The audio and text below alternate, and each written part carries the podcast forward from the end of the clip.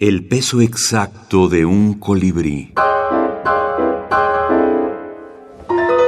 Marco Antonio Campos. Poesía y brevedad. La ciudad de la poesía.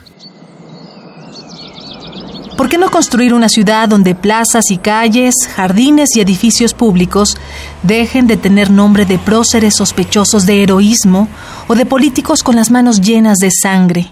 Que los nombres de comercios y almacenes y cines y teatros y clubes se correspondan estéticamente con el edificio, para que quienes caminen no se defiendan en su interior ante lo desagradable o lo feo, que quienes no respeten el llamado a la belleza sean expulsados a otra ciudad, lejos de la sabiduría de los árboles y de las informaciones de viaje que redactan los pájaros. Como en Florencia resuenan en muros versos de Dante, en Verona de Shakespeare y en Salzburgo de Trakel, que los muros de la ciudad sean páginas donde, perfectamente repartidos, se lean versos de una antología del tiempo.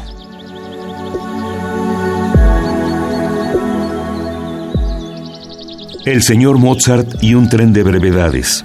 Primera edición, Editorial Colibrí 2004. Segunda edición corregida y aumentada.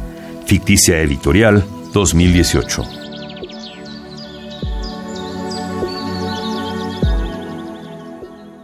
No es lo mismo estar viajando todo el tiempo, como lo hacía uno de joven, sin pasar de una ciudad a la otra, a la otra, sí, digamos, incluso digo en algún verso, cuando llego a una ciudad ya imaginé la otra. A estos momentos en que, que lo que más lamento del paso de los años es que de 8, 10 o 12 horas que yo caminaba se van volviendo 2, 3.